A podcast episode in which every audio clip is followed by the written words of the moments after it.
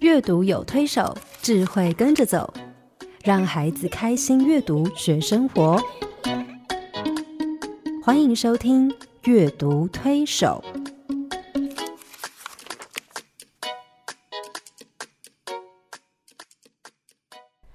听众朋友，你好，我是黄乃玉。各位听众朋友，大家好，我是刘青燕，欢迎再次加入阅读推手的行列。黄老师，我们这几个礼拜都在谈家庭，对不对？是从家庭的生态理论谈到家庭的啊、各种不同的发展的阶段哈，从建立期、扩张期到收缩期哈。是，之后我们谈到健康家庭，嗯，那其实我们谈这些东西的目的，其实不只是呃，希望透过图画书的阅读，帮助孩子去建构一个健全的、完整的家庭的概念之外，我们也希望说，透过亲子共读，大家一起来经营自己的家庭，嗯，让这个家庭可以成为一个更有凝聚力、更健康。是，呃，更美好互、更相幸成福全，对，对更互相成全的一个家庭哈。那我想，我们上个礼拜谈到呃一些健康家庭必须必备的要素啊、嗯，我相信一个健康的家庭其实是会不断不断的进步的家庭是。是，对，一个健康的家庭是会不断的进步，包括家庭成员，包括这个家庭会嗯不断的进化。对，啊那我相信，如果一个家庭可以这样不断的进化、不断的进步，这个家庭其实会发展的越来越好，对，各方面的功能也会展现的越来越好。对，但问题在于，我们要怎么样帮助我们的家庭可以成为一个不断进化、不断进步的家庭？嗯嗯，对，我想。呃，一个家庭它其实是一个有机的哈，我们嗯才现在很流行有机哈。那就像一棵树，嘿，如果一棵树它不健康，嗯你就看它好像就停滞了，是嘿，然后可能慢慢它就枯了，嗯可是如果一个树，不管它现在呃长在什么地方，嗯它只要它的生命力是够的，是那也许这一段时间很热很热，嗯可是呢，它撑过去了就好了。嗯也许这段时间鱼下好多好多，哎，你看它好像快被水淹死了，嗯可是呢，它也撑得过去，它挺过去了，那它又继续长啊。所以我想家庭也是一样，就是说，如果呃从一个健康的家庭，那它有生命力，哎，它可以走过不同的阶段、不同的挑战，然后呢，这个家庭呢，它就会慢慢的走到不同的阶段。是可是这中间有一个很重要的元素哈，你想一个家庭从成立，嗯嘿他要走到呃这个慢慢有小孩，他这个中间要学的是不是很多？ 是对，从两个人怎么互相对待，嗯好到你要学怎么持家理财，嗯你要学怎么跟姻亲相处，是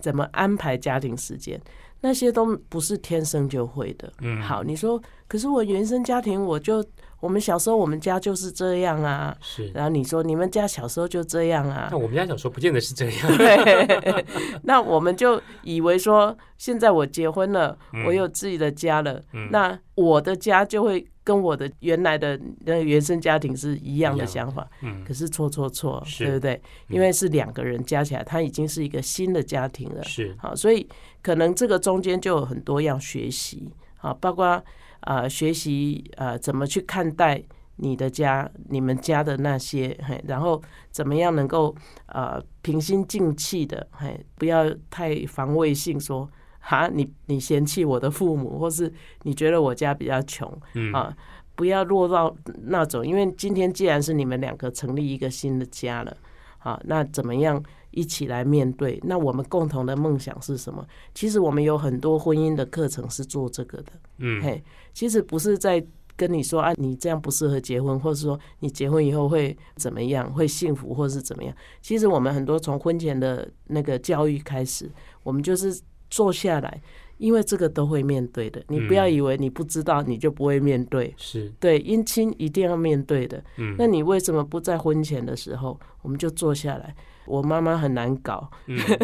嗯请多包涵呀啊。然后我弟弟很有是个 troublemaker trouble maker，那 我们怎么共同？因为嗯以前是我弟弟，我们如果结婚就是我们的弟弟，嗯嘿，那我们怎么去面对这样的家人？嗯嘿，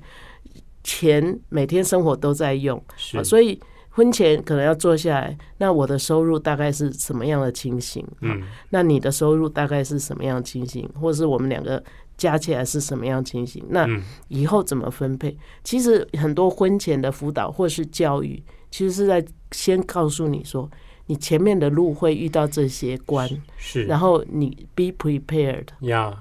啊，就算你现在没有真的面临，你可能有时候觉得好难想象，可是你如果有有预备，好，你有这个决心说，我们一定要共同走过，嗯，其实真的就不用那么担心。这那就就说，可是大部分人如果没有经过婚前教育呢，他就以为说，啊，我们在都不待记，嗯好，可是遇到的时候你就开始愤怒，嘿嗯就开始觉得受骗，早知道是婚姻是这样，我就不要结婚了。是然后那个那个懊悔就会让你不断的去呃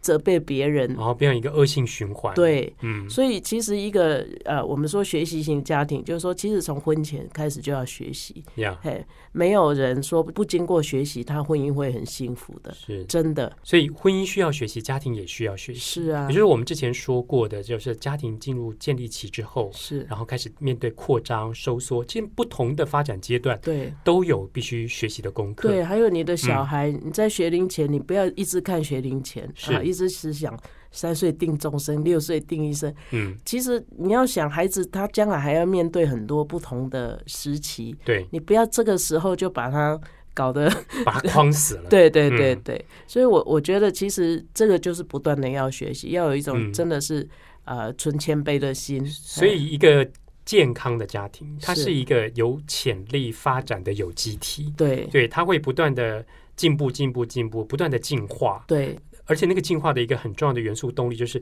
这个家庭组成分子里面，他们是不是可以持续不断的学习？也对就是说，这个家庭是不是成为一个刚刚黄老师说的所谓的学习型家庭？对我们最近常常听到这个词哈，对，学习型家庭。你还呃听过别的学习型什么什么吧？对我一开始看到学习型家庭的组织，我第一个联想到的是，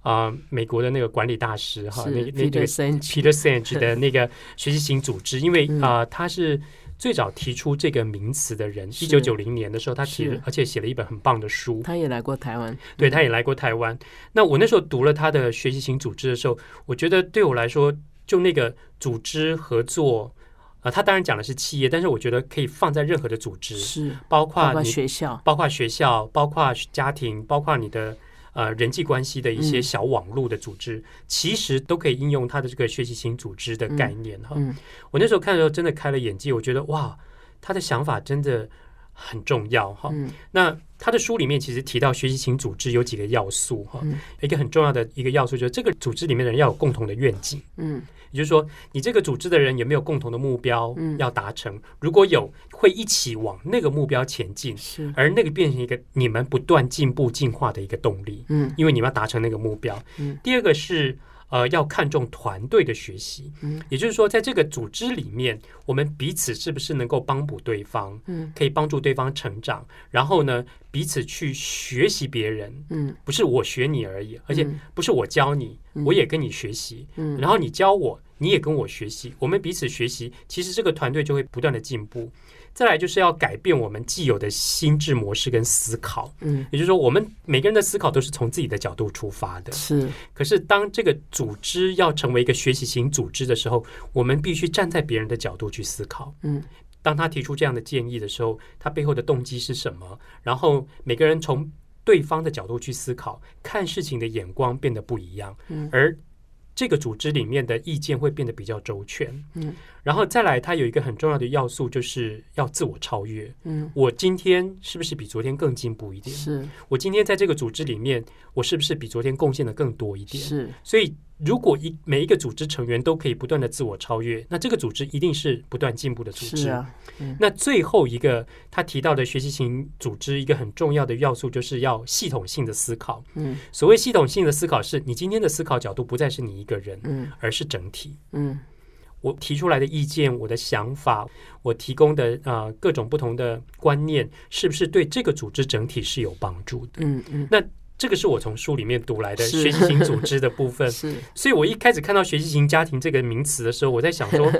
是不是 Peter Senge 的这个词放到家庭里面来？是，嗯那他当然有呃有一些共同的概念是可以应用的，是一些主要的概念是可以是应用的。还有没有什么不同的地方？就是说，有放在家庭里面来，我们怎么看学习型的家庭？它是一个什么样的家庭？嗯，它有什么样的特征呢？对，嗯因为我们一般讲学习组织，那不管你把它放到哪里，嗯基本上，尤其如果是一个公司，当时 Peter 呃嗯 s a n g e 提出来的时候，嗯呃，大概一九九零年那个嗯左右嘛，哈、那时候因为整个的产业都在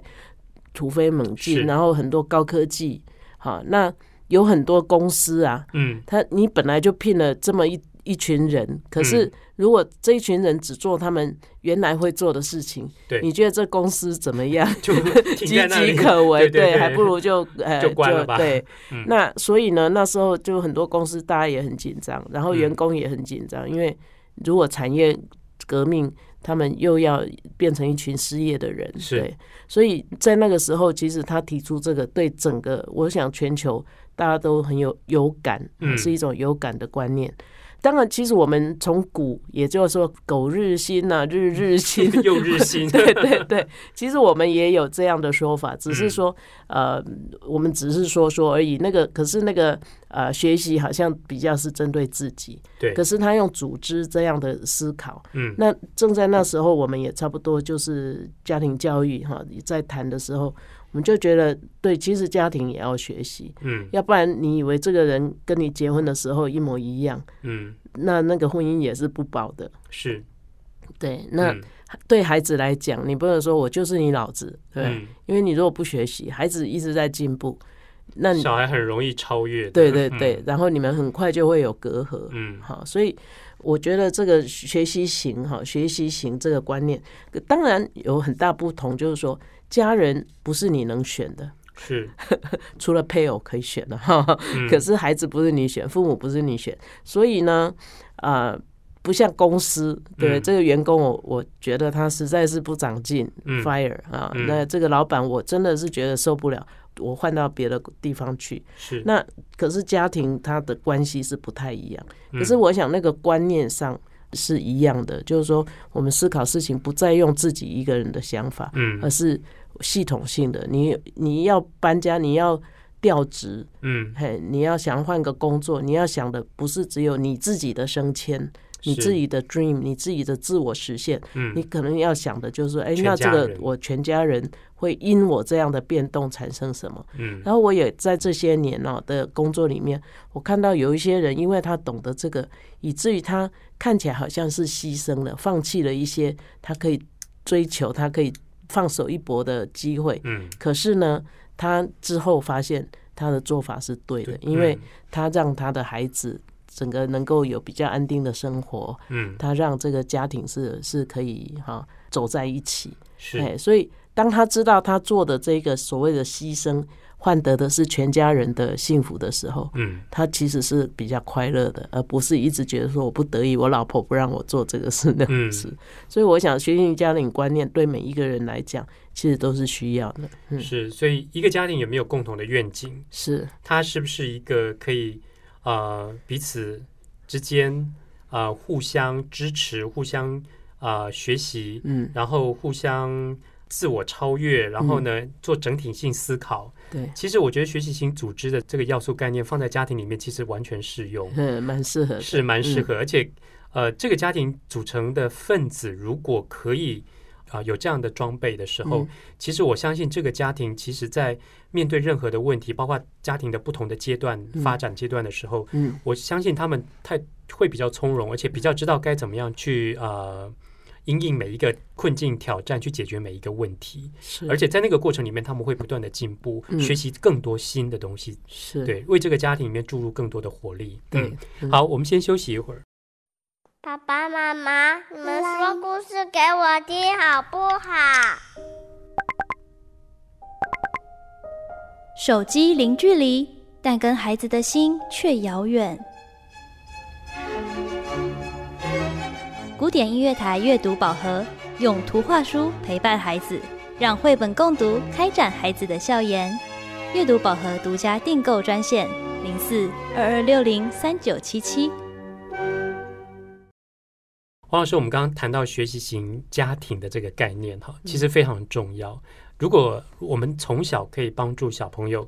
去建立这样的概念。嗯也就是说，你今天是家庭成员的一份子，嗯那你的思考、你的表现，然后你是不是可以呃跟全家人有共同的愿景啊、共同嗯的目标啊？你的思考是不是以全家人的角度去思考？嗯我相信让孩子对于家庭的概念会变得很不一样。是他思考的不再是我自己，对我今天做这个决定，我今天做这件事情，是不是对我全家人是有帮助的？嗯嗯嗯会不会影响到其他的人？对对爸爸妈妈有什么影响？嗯或者是对兄弟姐妹有什么影响？对对我相信，让孩子可以用这样的角度去思考的时候，他在家里面的他自己的认知跟嗯定位，我觉得会跟如果没有这样思考的孩子，其实会变得很不一样。嗯对，也就是说，这个家庭里面的所有成员是不是可以一起在这个家里面共同成长、对进步，对然后变成一个更好的个体，嗯也一起协力让这个家庭变成一个更好的家庭。是，嗯我觉得这个其对实就是学习型家庭很重要的对目的你。这样嗯，对，我想有的家长，如果你以前都没有听过这学习型家庭的话，可能听到就说有啊，我们家很多学习 啊，我小孩上了九种才艺班，对，我想那个其实意义不一样，完全完全不一一样。对。嗯。那我这里有一本图画书啊，嗯这是我的经典的这 招牌书。哦是哎，那那 这本其实书只能由你来讲。 没有，我常常用这本书来讲那个学习型家庭的观念。啊嗯哈，那这本书呃，它叫做《米爷爷学认字》，是，它的作者跟会者其实都是加拿大人哈。嗯，那这个故事的主角其实是一个老头 老先生，对，叫米爷爷。嗯那米爷爷呢会竹木头篱笆，也会做牛奶松饼，但是他不识字。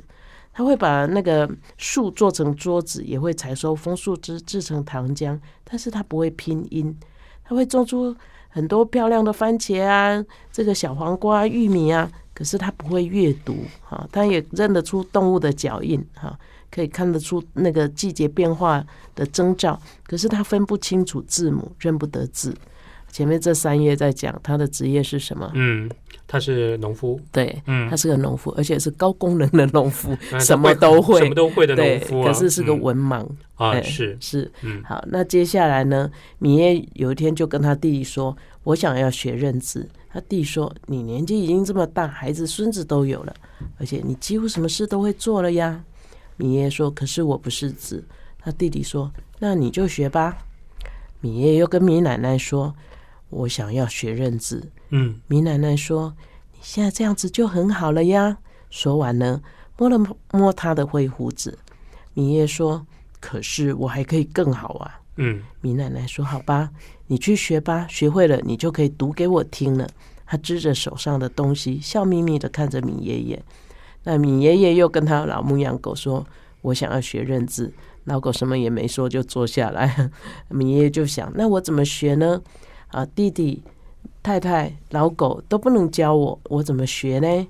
他左思右想，终于他露出了微笑。第二天呐、天刚亮，他就起床了哦，他就把日常该做的事情都做完了，还把那个呃手啊、脸啊洗干净，梳了头发和胡子，穿上他最喜欢的衬衫，做了小面包、番茄片和肉汁当早餐，还有准备了一份三明治当午餐。然后他亲了亲米奶奶，就出门了。哇，讲到这里好悬疑哦，嗯这家伙要干嘛、干什啊？么？ 原来呀、他加入一群小朋友就去上学了。嘿，那老师看到他，他就跟老师说：“我想要学认字。”老师就给他一个位置，然后跟全班同学说：“今天我们班来了一位新同学。”一开始呢，他就先学字母和发音，小朋友会教他。然后下课的时候，他会坐在树下说故事给小朋友听。然后很快的呢，就开始学写单字。他每天都很认真的准备功课，哈，练习写字。然后他也很喜欢听老师念书的时候，那他就在下面画图。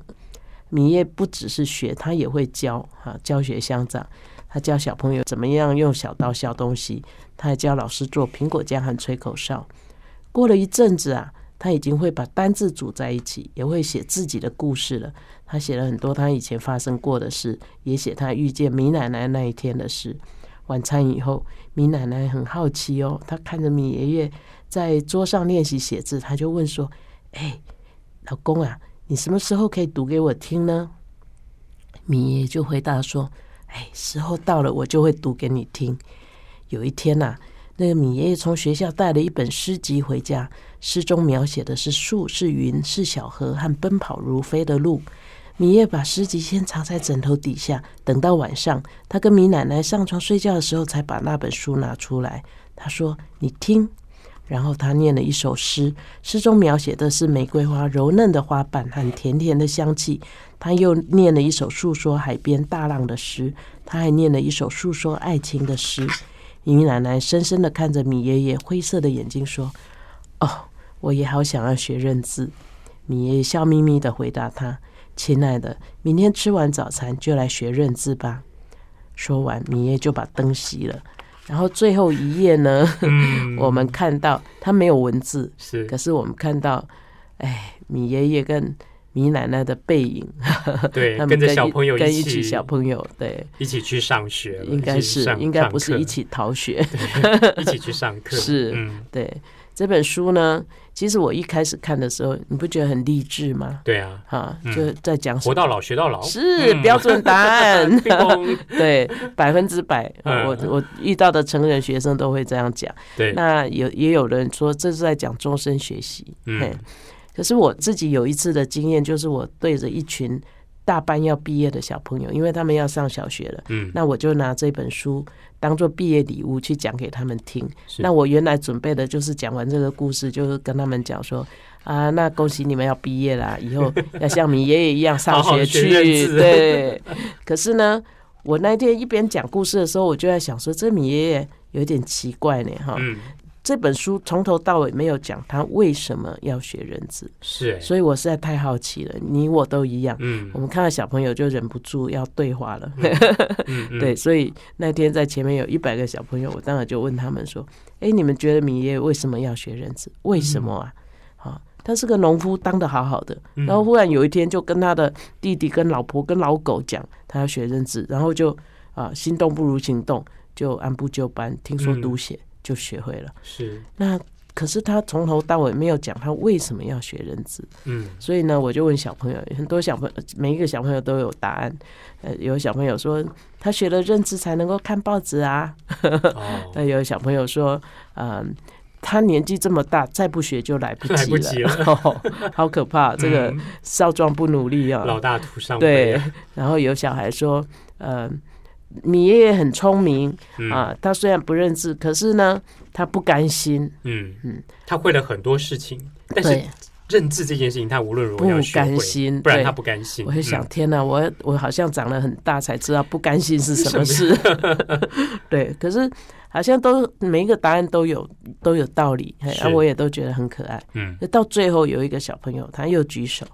啊，那我我就听他，其实我心里还在想说啊，不是大部分的答案都出来都了讲嘛出来了啊，对，对大家该讲的大概都讲了，哼。可是最后一个举手，我还是让他讲，他就说。嗯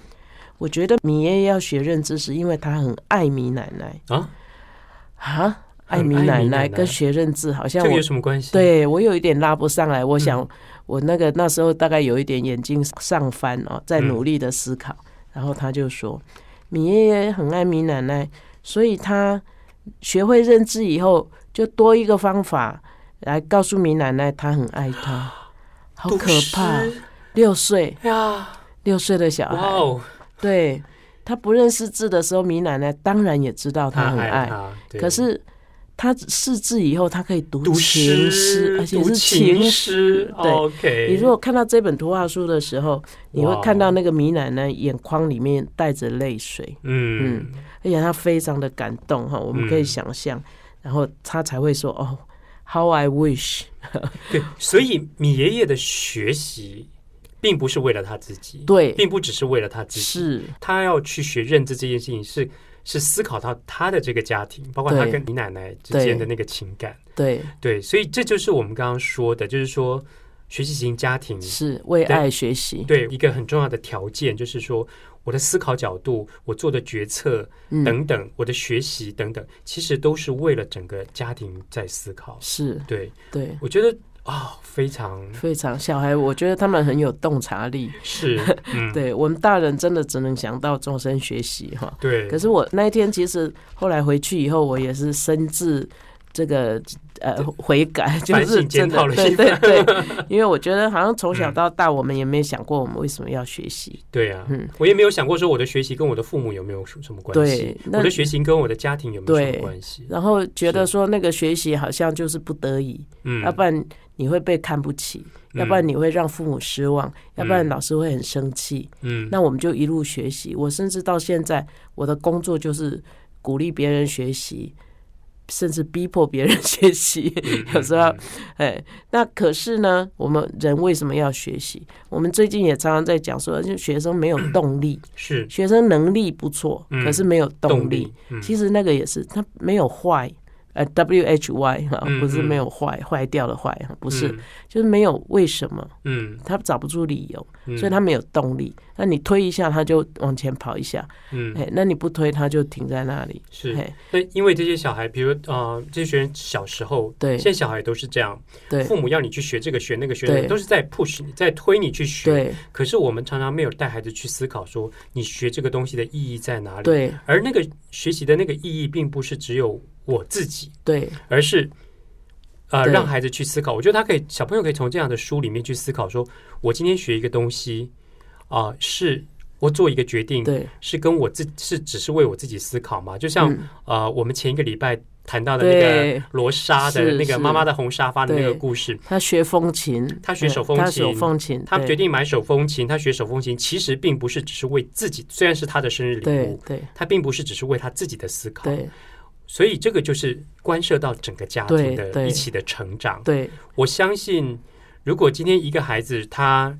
学一样东西，他思考的角度不是只有我嗯自己，比如说我学英文对啊，只为了对我自己，那或者是那很爸爸妈妈痛苦哎逼他学，他会非常痛苦。 是是，如果一个孩子学英文，他可以思考说：“哎，将来我可以带我的爸爸妈妈出国，是或带爷爷奶奶出国的时候，我可以当翻译，嗯或者是等等。”让他从这个角度去思考的时候，是。我相信他的学习动力会更高。是我有一个嗯朋友的小孩，他英文不错，呃，他国小的时候，嗯他就到一一个很偏远地区的国中去帮助那些哥哥姐姐学英文。哦， 是 所以他就他学英文对他来讲是一个嗯很有动力的事情，因为呀，他可以帮助比他更年纪大的人。嗯，对对，所以我相信，呃，这就是学习型家庭的意对义，对也就是说，让孩子知道说，我在这个家庭里面，我是一份子，对，我所有的学习其实是跟我这个家庭对是有关系，而而且是他表达爱表达爱的一种方式，而且嗯是它可以有连带性的影响。是对，嗯像呃，你爷爷学字学学认字，学认对不对字？后来也影响了什么米奶奶，是让米奶奶有那个动力去对学习。是，那米奶奶为什么想要去学呢？他当然他有他的想法， 也许她想说，那将来我也可以念个童诗给你听， 呃念个念个那个情诗给你听，不是只有你念给我有听。米奶奶以后就去当了故事奶奶。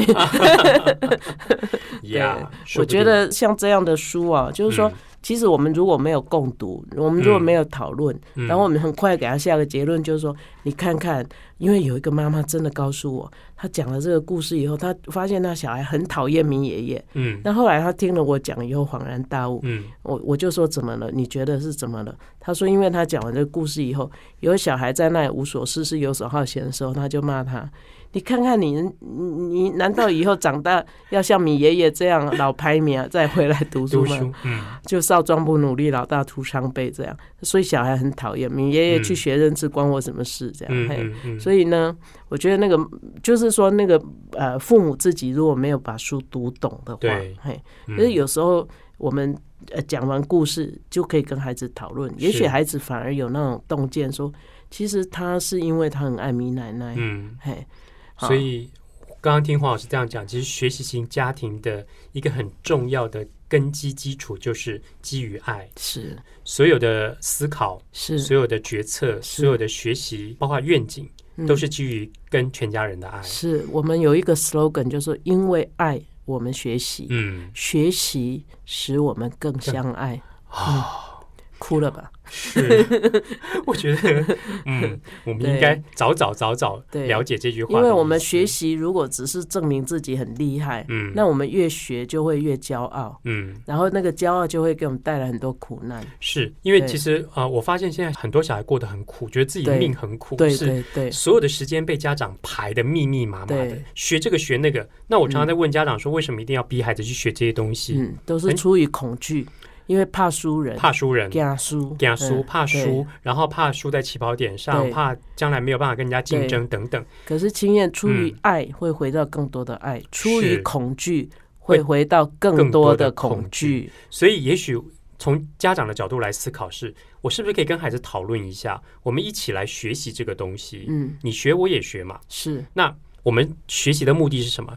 让我们对彼此更相爱，对，更爱我们的家，是让我们的家变得 更好。而且我们会有智明智的爱，而不是爱的大家很痛苦。对，如果是这样，我相信孩子会乐意学习，是家长也会乐意支持孩是子学习。是很多时候，有时候小朋友想学什么，并不是他能决定的哈。是，那有时候他想学，可是爸爸妈妈却不支持哈。像我小时候很想学画画，嗯，但就被我们家老先生讲一句 话说：“你被要挟哦。”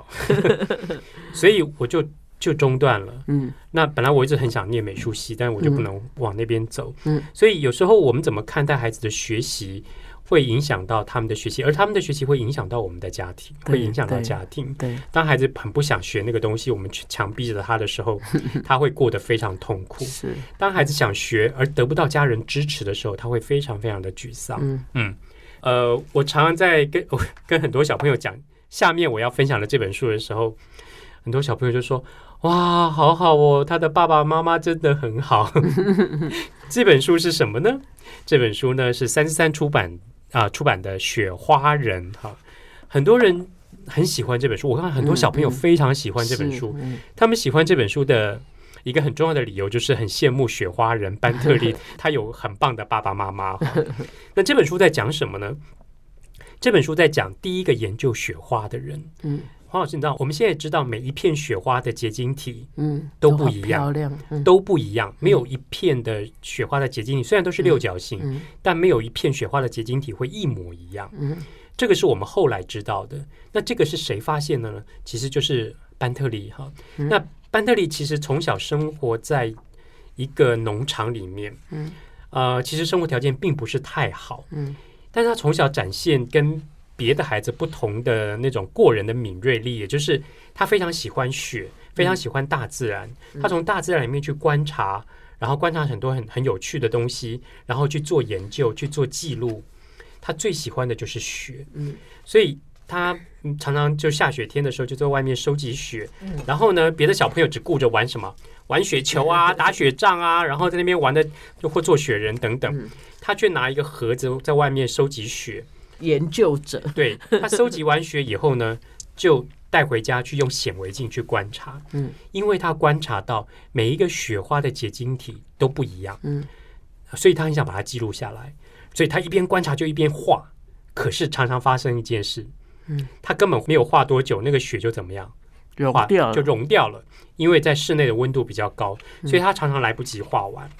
后来呢，有一天他在一本杂志上，科学杂志上看到了有一种新的显微相机嗯啊，它可以拍下来，可以把那个东西拍下来，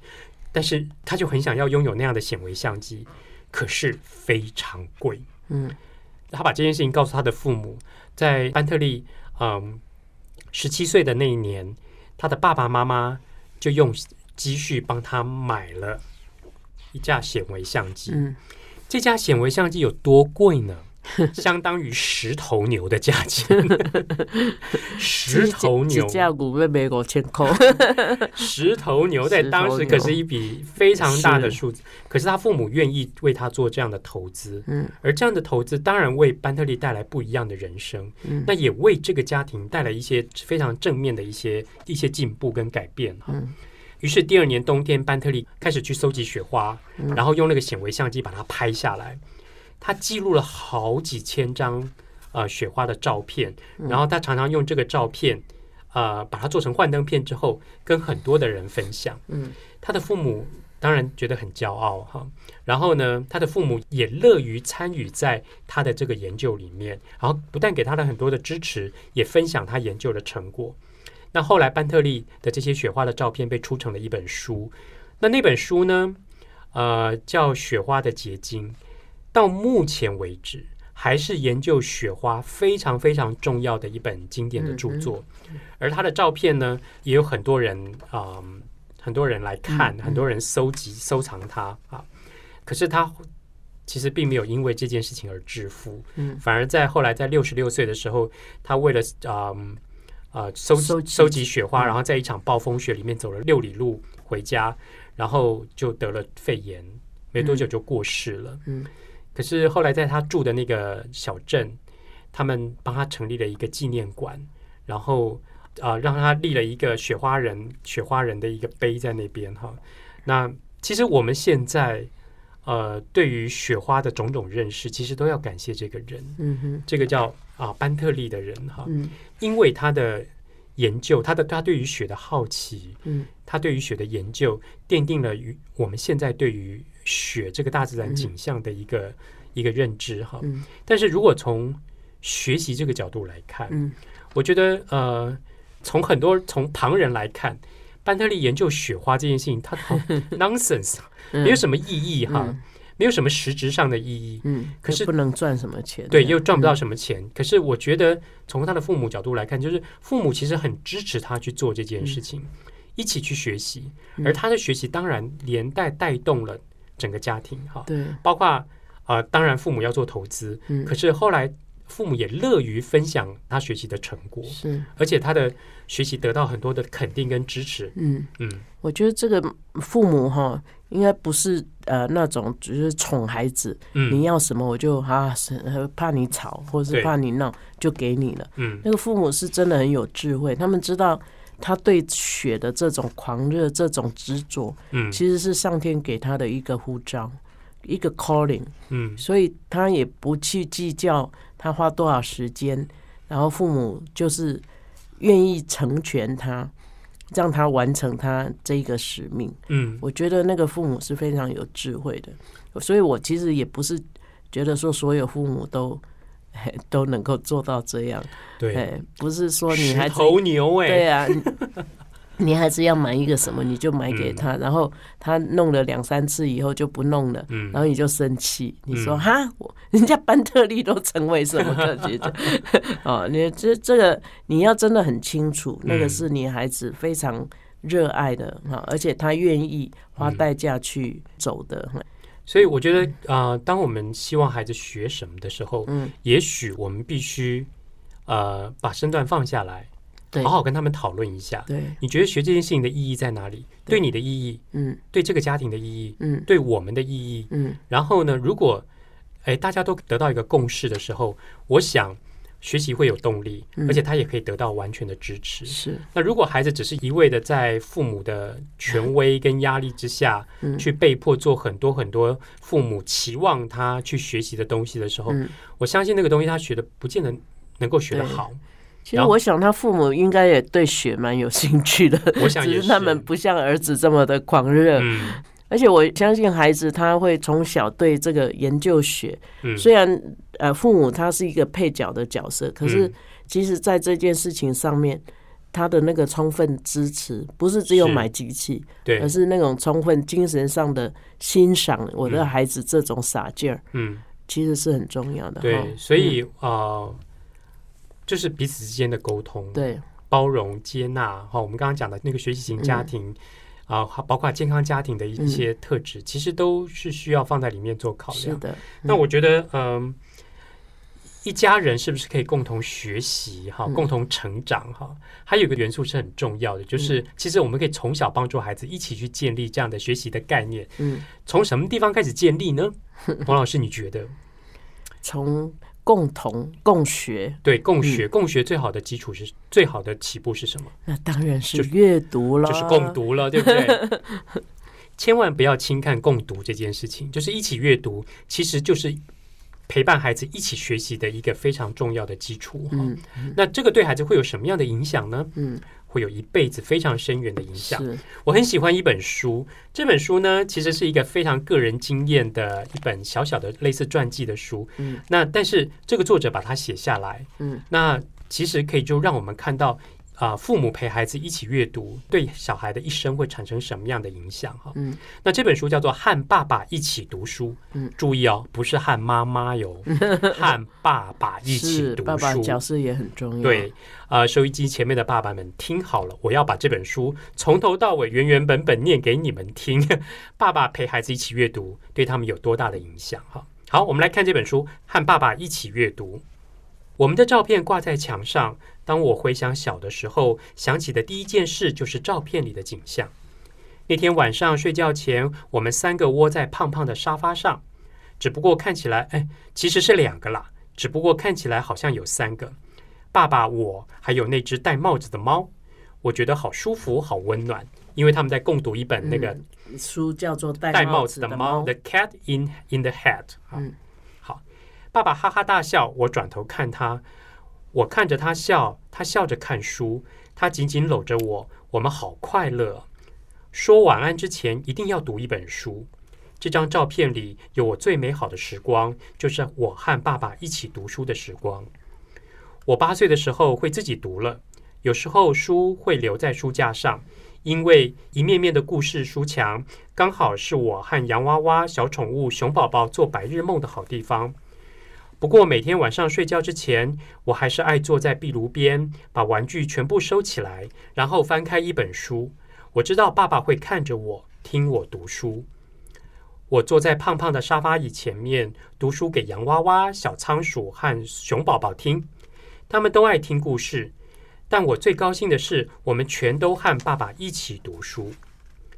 在一个奇妙的夏季夜晚，月光耀眼，我辗转难眠。突然听见走廊那头传来爸爸的脚步声，原来他也睡不着，他小声的呼唤我：“嗨，你醒着吗？起来，我有你正需要的东西哦。”我们去坐在吊椅上，你拿手电筒，我拿送你进入梦乡的好东西。来，我们来读书吧。一个晚上接着一个晚上，有海盗，有国王，有巫师，有魔界，还有柳林中的风声。一个故事接着一个故事，就像一次又一次奇妙的历险。但任何奇妙的历险都比不上和爸爸一起读书。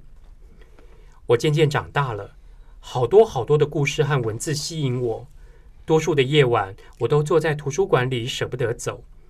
虽然高中生要注意很多功课、体育活动，还包括男孩子，不过我最大的快乐是常去拜访图书馆里的老朋友马克·吐温、狄更斯、奥斯汀和勃朗特。上了大学，每次打电话回家，爸爸都会问：“呃，最近读了什么书呀？”然后仔细听我说，我对许多作家，像是莎士比亚、爱伦坡、华兹华斯、弗洛斯特、荷马或梭罗有什么样的看法？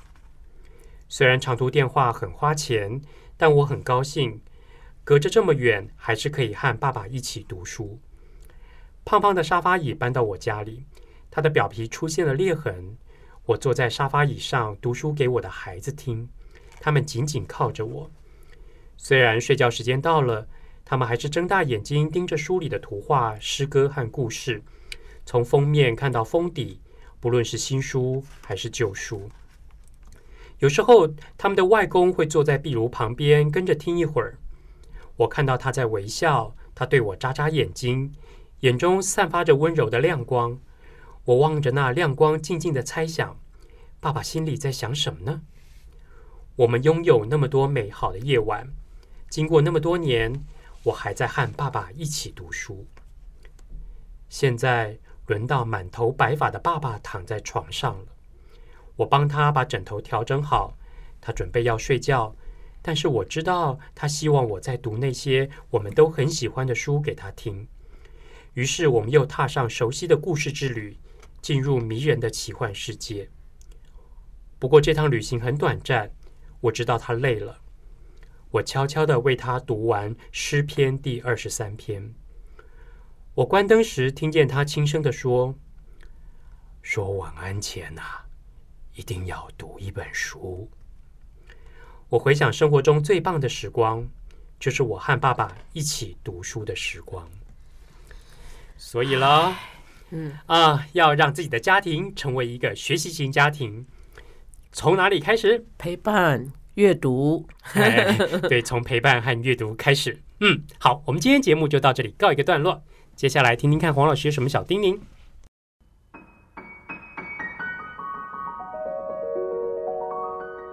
乃玉老师的阅读小叮咛。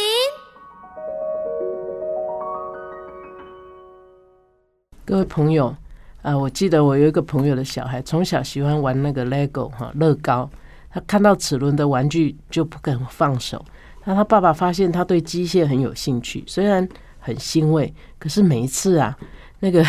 小孩忍不住就会好奇心嘛，就会动手去拆时钟啊、拆收音机啊，甚至拆电话哈、那当然，父母也是觉得，哎呀，这个很不方便呢，有有有时候也是会责备跟处罚哈、后来呢，这个小孩的那个舅舅就送给他几本机械的图画书。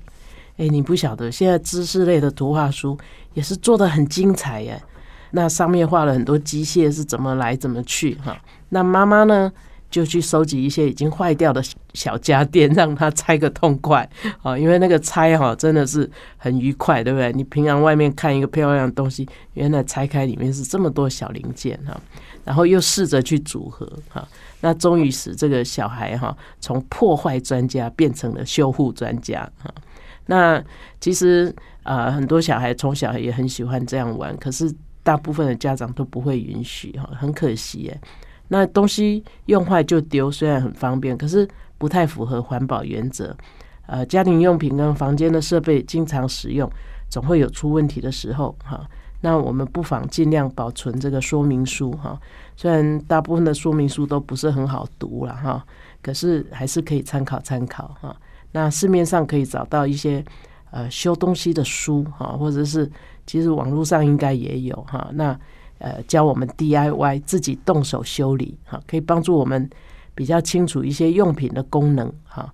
而且如果真的能够把它就修不好，就也是一个练习嘛。如果真的把它修好，其实非常有成就感啊。那比起我们现在在使用东西上面，好像用完就丢，因为我们觉得拿去给别人修理很划不来。其实不如给孩子也是练习练习，然后买一些工具书给他研究研究哈、那孩子在帮忙找出修理的方法或者是材料的时候，也学会很多跟物理、化学有关的原理耶。啊，诶，为什么椅子的脚容易在同一个点断裂啊？哈、他就要去思考哈，啊，他可能可以去呃，借着阅读哈、去发现很多一些答案哈、